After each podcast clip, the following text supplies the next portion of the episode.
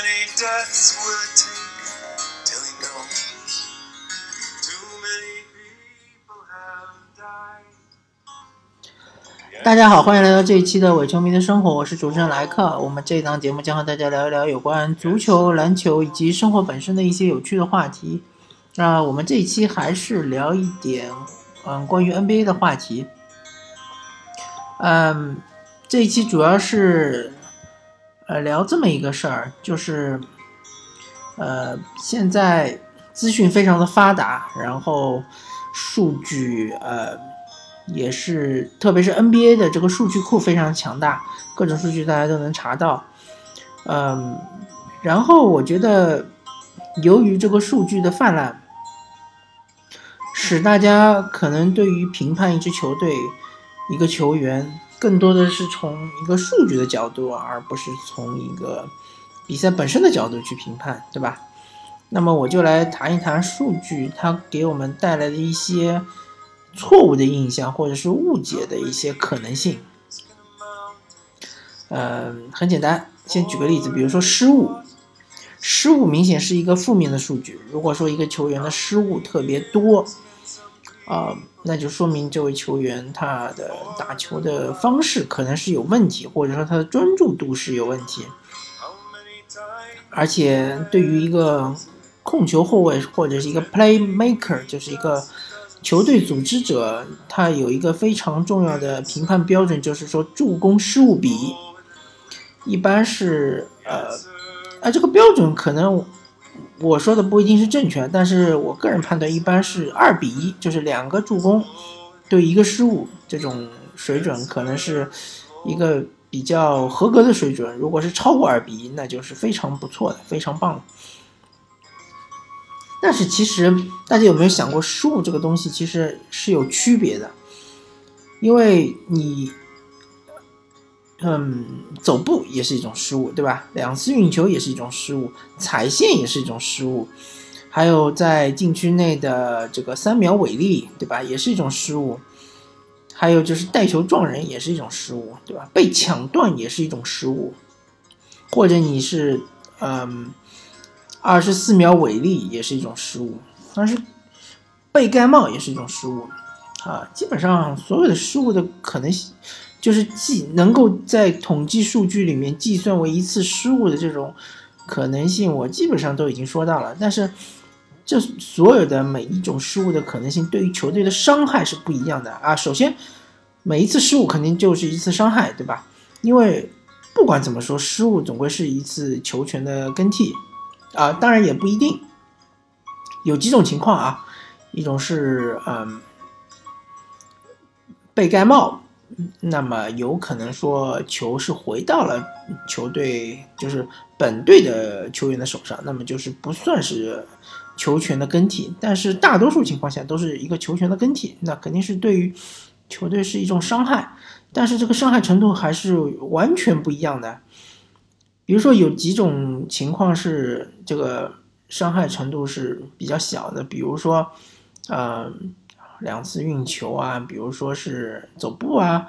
比如说是三秒啊，比如说是这个踩线，对吧？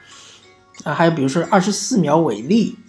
这几种它的对于球队的伤害，仅仅就在于一个球权的更替，因为它出现这种失误的时候是会暂停比赛的。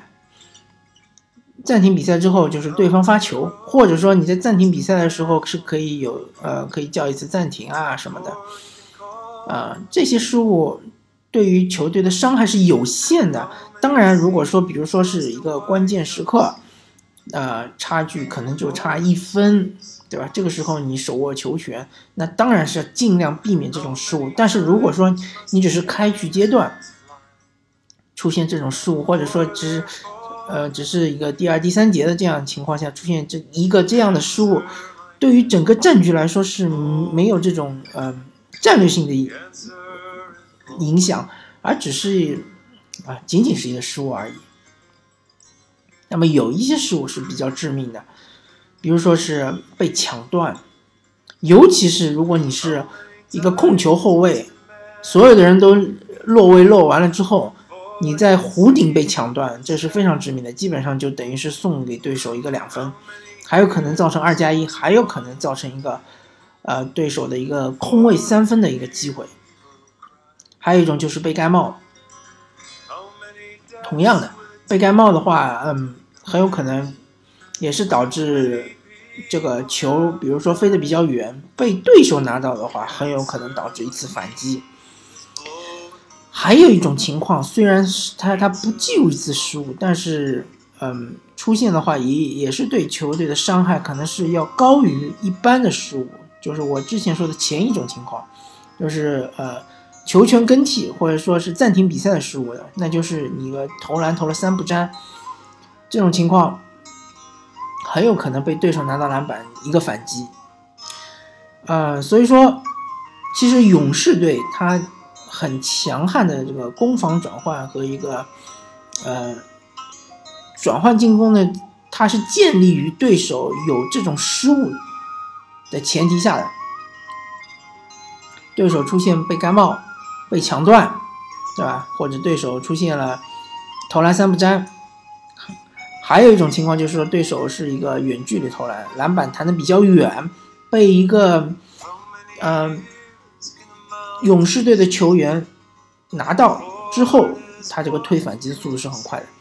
所以说，其实呃失误是不可避免的，就是一场比赛你很难保证一支球队是没有失误的，这是很难的。特别是现在的攻防节奏这么快，但是我们要避免出现的是对球队伤害更大的那种失误，就是抢断和盖帽，被抢断被盖帽，还有投三不沾和那个长距离的篮板。而如果说仅仅是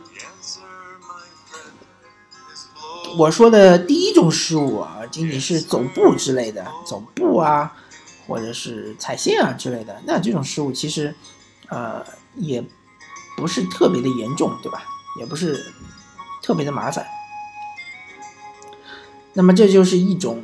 情况，就是说数据统计同样都是失误，一个失误，如果你是一个被抢断和一个踩线，那其肯定是完全不一样的。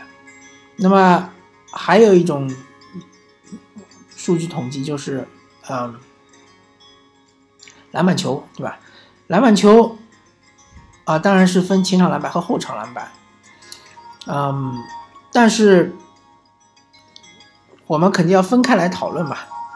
嗯，如果说你这个后场篮板是一个长篮板，你拿到手能够打成一次反击，那这个篮板球的价值肯定是更高。对吧？如果你这个篮板只是个短篮板，你只是在篮下拿到这个篮板，你没有办法达成反击，你只是打了一个阵地进攻，那这个篮板的这个价值可能就稍偏低。同样的，如果是前场篮板，如果这个篮板是个短篮板被你拿到，就是说意思说你离篮筐是非常近的，可能是零到五英尺之间，或者零到三英尺之间，那这个。篮板的价值就非常的高。如果说这是一个长篮板，你拿到手之后，也许你要重新组织一波进攻，啊，就意味着虽然你的数据上面多了一个篮板，但是很可能你可能得分上面不能加分。那么还有一个数据就是盖帽，盖帽其实呃，我一向不认为一个盖帽好的球员就是一个防守好的球员，呃，肯定不是这样，因为。我们都知道，现在的篮球，现代篮球啊，就特别是，呃，二零一零年之后的篮球，或者说其实差不多是，呃，二零零零年之后的篮球，它其实越来越少的就出现单打的情况，而是更多的出现挡拆，挡拆之后的突破，挡拆之后的投篮，那就意味着那个对位上面很可能是错位的，那么这个盖帽。大多数情况下都是一个补防的盖帽，而不是一个单打，就是面对你面对你面前的这个球员的一个盖帽。呃，说的简单点，就是说，比如说像恩比德，他可能喜欢呃面框单打或者背框单打。如果你盖到恩比德的帽，一般来说都是就是防他的这个人盖他的帽。而比如说像是嗯。像比如说，这个，嗯，欧文，凯瑞欧文，凯瑞欧文他喜欢用这个，一般来说啊，他是喜欢用这个挡拆的方式，或者说他是用他精精妙的技巧运球技巧，他一般会过掉球员，过掉球员，过掉他面前的这个防守球员之后，进入禁区，然后一个上篮或者是急停跳投之类的。那像这种情况下，被他过掉那个人是肯定不能不不太可能盖到他的，那么就是补防过来的那位球员盖到他，这就叫弱侧盖帽。所以说现在的篮球有很多的盖帽都是弱侧盖帽或者是补防盖帽，而不是强硬的防守者的正面盖帽。那么这就说明，如果说一个球员的盖帽数据特别的漂亮，说明他的补防意识非常好。呃，或者说说明他护框还是不错的，但是也不代表说他是一个防守非常好的球员，因为也许他在一对一防守面对对手的这个被打或者是面框是会被对方打爆，也是有可能的。所以说，同样的一个盖帽，嗯，它还是有区别的，比如说，嗯。禁区内的一个中锋，在补防的时候，一个大帽把这个球扇出了这个底线，或者是扇出了边线。那么这个球，你做的仅仅就是一次护框，就保证这一次对方不得分，但是球权还是在对手手上，对吧？但是如果说你一个盖帽能够把球盖到本方球员的手上，那么这就不一样了，就球权更替了。这个对于，呃。就是本方的球队的这个利益肯定是更加大一点。还有一种情况就是你一个盖帽盖到了本方球员手上，并且能够打成一次快攻，那就是更好了，对吧？这就是非常理想的状态了。所以说，这同样都是一个盖帽，但这三种情况，它的对于呃本方球队的这个获利肯定是天差地别的。呃，但是为什么说？大家看到的盖帽一般都是，啊，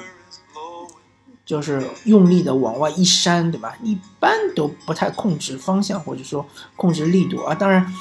呃，二十年前或者说三十年前，我曾经看到过一些录像的镜头，是有有一些球员是凭借天赋可以直接把球从空中摘下来的啊，比如说像贾巴尔，像是嗯阿拉朱旺之类的。但是大多数情况下还是就是把球扇出扇出很远的地方，那么那是因为就是说确实盖帽这个技术是很难控制，呃，你能盖到球其实已经非常不错了，而且你还要避免呃发生这个 go tending 的事情。go tending 其实也是一个失误嘛，啊，这刚才说失误的时候忘记说了，go tending 也是一种失误，就是说。球是处于一个下落状态，或者球已经碰到板了之后，你再碰到球，这个情况下就是对方已经得分了，就自动加上一分。这个失误其实对球队的伤害也挺大的，因为高天定的球有有的时候可能他不一不一定会进，但是你碰了他，他就已经得分了，就等于是个球进。嗯，所以说。盖帽同样的一个数据，但是它对于球队的这个帮助可能是不一样的，而同样的一个失误，这个数据对于球队的伤害也是不一样的，对吧？嗯，所以说大家在看数据的时候，不管你是高阶数据也好，低阶数据也好，嗯，还有一种就是叫胜负值，对吧？就是比如说一个球球员的胜负值特别高，一般来说认为他对于球队的帮助是特别大的，但是也有一种情况，就是说，因为他胜负值是根据你场上五个人的呃整体情况来累加起来的，所以说如果你永远都是和嗯本队最强的阵容搭在一起的话，一般来说胜负值会特别的高。如果你永远是和本队最弱的呃阵容搭配起来的话，那你的胜负值肯定会低。对吧？所以说这个大家也很容易理解，所以他也不能够完全代表这个球员对于整个球队的帮助或者说贡献。所以，呃，当然，我大多数球迷肯定是没有机会、没有精力、没有时间去观看所有的 NBA 的比赛，对吧？所以如果你可能想要了解一个球员或者一个球队他的近期的状况怎么样，你可能就是根据数据来看啊。我本人也是这样，但是大家要心里清楚，数据只是数据，数据只是能体现出比赛的一个面。一方面，而不是整个比赛的全貌。同样，数据也只能体现一个球员的一方面，而不是整个球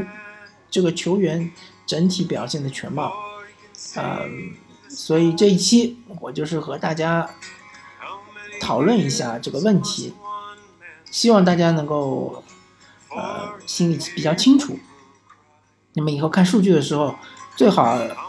也有机会再看一看比赛本身到底是怎么样的。好吧，我们这一期的伪球迷的生活就会和大家聊到这里，感谢大家收听，我们下期再见，拜拜。